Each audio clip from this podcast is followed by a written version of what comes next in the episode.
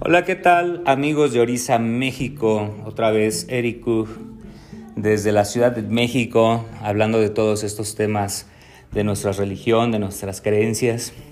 Y fíjense que para mí hoy es un día muy especial porque hoy estamos transmitiendo directamente desde Oro Yoruba, de esta tienda que comercializa todas las eh, cosas que vienen desde África y estamos con nada más y nada menos que el Olú Alejandro. Él es el portavoz de Yoruba en México. Alejandro, tanto gusto de estar contigo, de poder platicar contigo. Muchas gracias por darme la oportunidad de esta entrevista. Auru, aboye, aboshishe. ¿Qué onda, hermanito? Mira, eh, aquí tienes tu casa. Esta saben que es casa de todos, estamos para servirles y el gusto igual, pues realmente es mío de, de que eres una persona que yo comparto. Aparte de que escucho lo que tú haces, comparto tus ideas y a veces la manera en cómo lo expresas es lo que más me gusta, ¿no? Porque a veces la gente ante un video se muestra como no es, ¿no? Eh, yo veo, veo babalaos en México que conozco desde hace muchísimo tiempo y los veo como hacen algunos videos y todo, pero si fueran realmente ellos sería algo bueno y lo que tú eres es que eres tú y expresas la, la, tu opinión de una manera increíble y aparte de una manera en la cual transmites lo que se está buscando, que es, es primera no ocultar las cosas y segundo que la gente tenga realmente una guía que es lo que hace falta muchísimo para muchas personas. muchas gracias mi hermanito. La verdad qué gusto tenerte aquí en, en Orisa, México. Oye, platícame quién es Alejandro, qué hace, cómo llegó, qué, por qué es tan famoso, por qué la gente lo sigue tanto? Ok, mira, te voy a contar la historia. Un día eh, tenía, tenía ovícola, tenía orogbo, tenía atarembaina, que eso no se conocía, tenía ori, tenía, eh, tenía mucha materia prima de Nigeria, pero nadie la sabía utilizar. Inclusive ni yo a veces sabía para qué servían las cosas.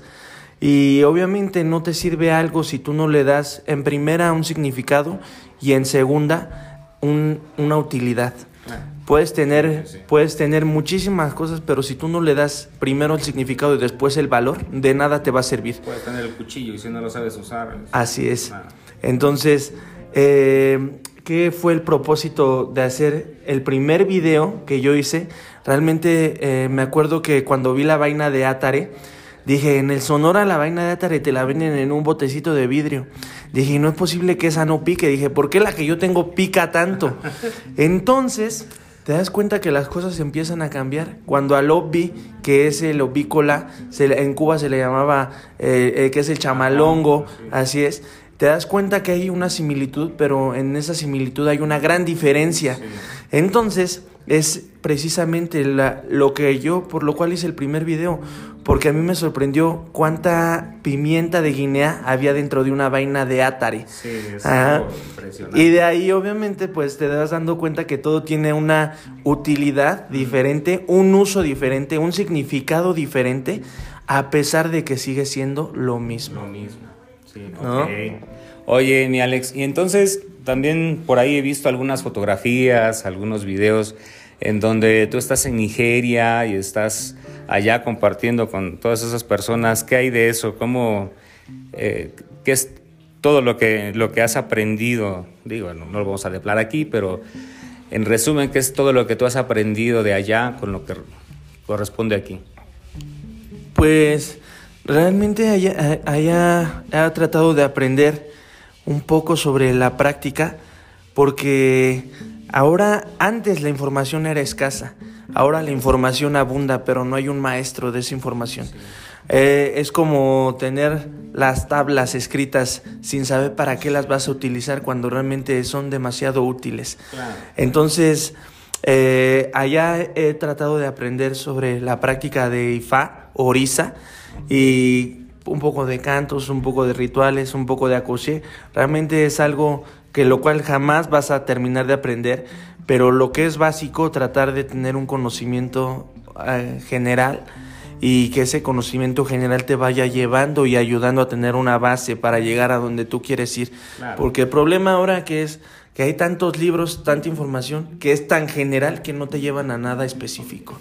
Fíjate que ahorita acabas de tocar un punto importante, los libros y la información, etcétera, etcétera. Entonces, tú sabes, si tú me conoces, cómo soy de ácido, de sarcástico, de incisivo, de cruel, muchas veces, que es lo que más me gusta de mí. Entonces, tratando de sacar un poquito de verdades, oye, Alex, ¿qué opinas tú de estos practicantes neotradicionalistas que ocupan un libro, ocupan una información en Internet y salen a la vida y comienzan a ser tradicionalistas?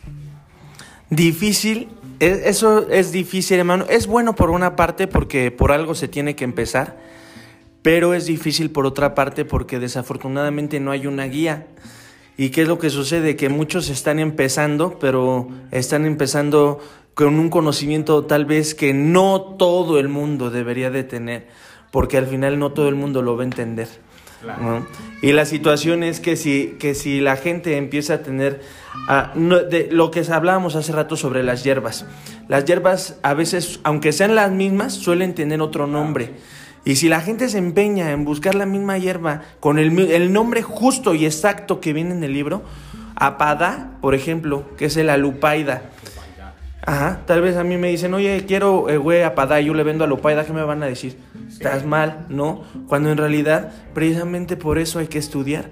Porque no sirve de nada que tú tengas un libro si no vas a saber emplear ese apada. Tener un maestro. Claro una guía sobre todo que te, que te ayude. Alguien que te apoye, que, esté diciendo, oye, me están vendiendo esto, y ya el maestro a ver qué va a resolver. Sí, pero eh, yo creo, hermano, mejor tú danos una... ¿Tú qué opinas de eso? Porque realmente tu opinión es mucho más simpática que la mía, porque tú eres muchísimo más expresivo que yo en ese sentido, porque yo por eso escucho tus videos, por cómo expresas la situación y la claridad con que lo haces. Entonces, ¿tú qué es lo que piensas sobre, sobre los nuevos tradicionales?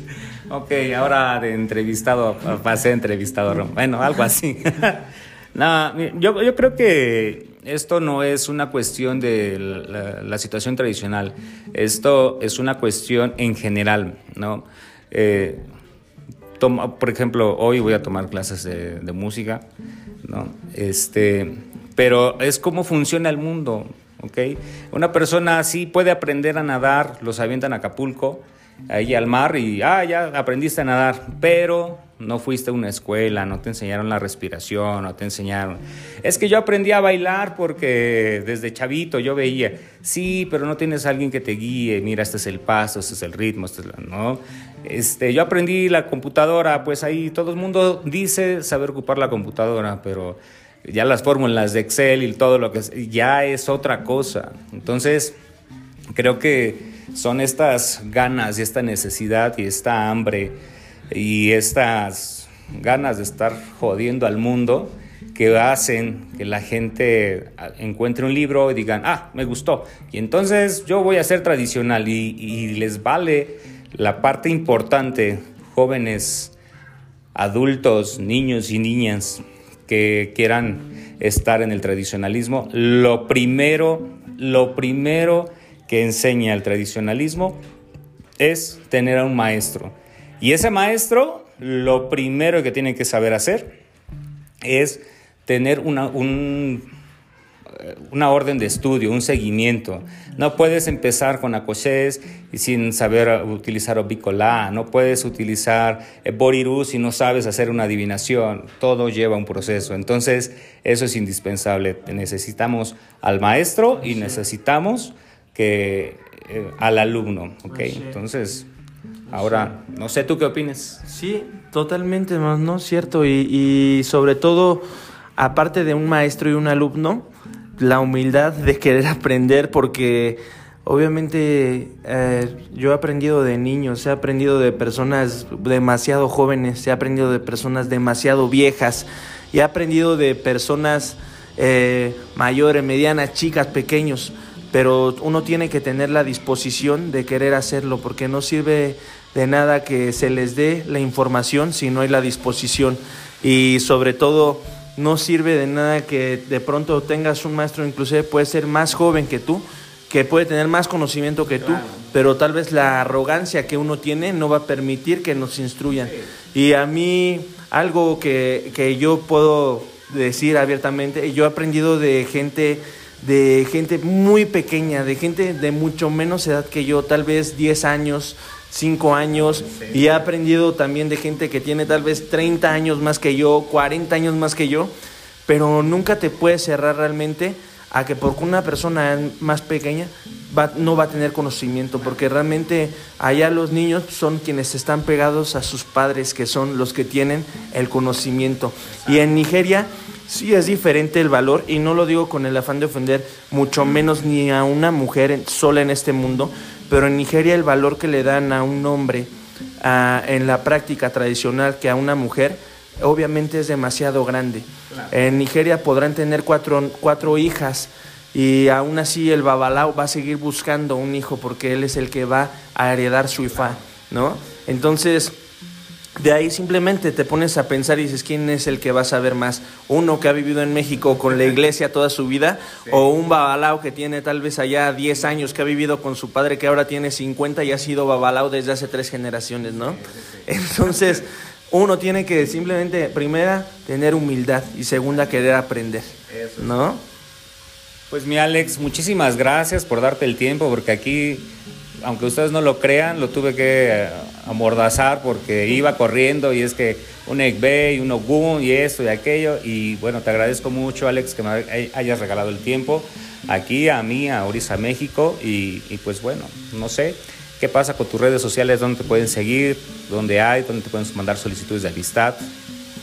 Gracias, Eric. En Es Oro Yoruba. Eh, puede ser Facebook, puede ser en, en Google, puede ser en Instagram, puede ser en Uber para llegar a la tienda, en Waze para llegar a la tienda, en Google Maps para llegar a la tienda. Pero eh, eh, de verdad yo les digo, escuchen escuchen estos, estos audios porque son cortos pero tienen gran valor. No, no se seguen nada más a, de pronto ver a una persona que porque viene de Nigeria eh, es el que vas a verificar. Eh, estoy escuchando a Eric desde hace, llevamos tal vez una hora platicando. Me ha dicho sin problema alguno 10 oriki eh, para Orisa lindos de verdad, ¿eh? O sea, no tengo por qué mentirles tampoco ni por estar haciendo eh, un podcast, podcast con él, ni mucho menos. De verdad que es, hace orikis lindos. Y eso precisamente es lo que la gente tiene que darle valor, ¿no? No al hecho de ver a una persona de repente que les empieza a hablar de cosas que no van a conocer, no van a entender, les está hablando en otro idioma, les está hablando otra cultura. Entiendan, acérquense a la gente que les pueda explicar en su idioma, en su cultura y obviamente que les pueda explicar de una manera eh, nítida, que les puede explicar de una manera clara. Y créanme, eh, la gente que no tiene el gusto de conocer a Ike, pues deberían de conocerlo porque de verdad que hace un trabajo de Orizal bonito, ¿no? Entonces, bueno, estamos para servirles. Muchas gracias por todo, Eric, y muchas gracias a toda la gente que escuche, eh, que escuche este podcast. Espero que les sirvan y acuérdense, tengan humildad para aprender de la persona que sea. No importa si no es nigeriano, no importa si es más pequeño, si es mayor, menor, aprendan. Aboru, aboye, aboshishe. Muchísimas gracias, Alec. Pues me despido, les mando un abrazo, cuídense mucho y que Orisa siempre los cuide.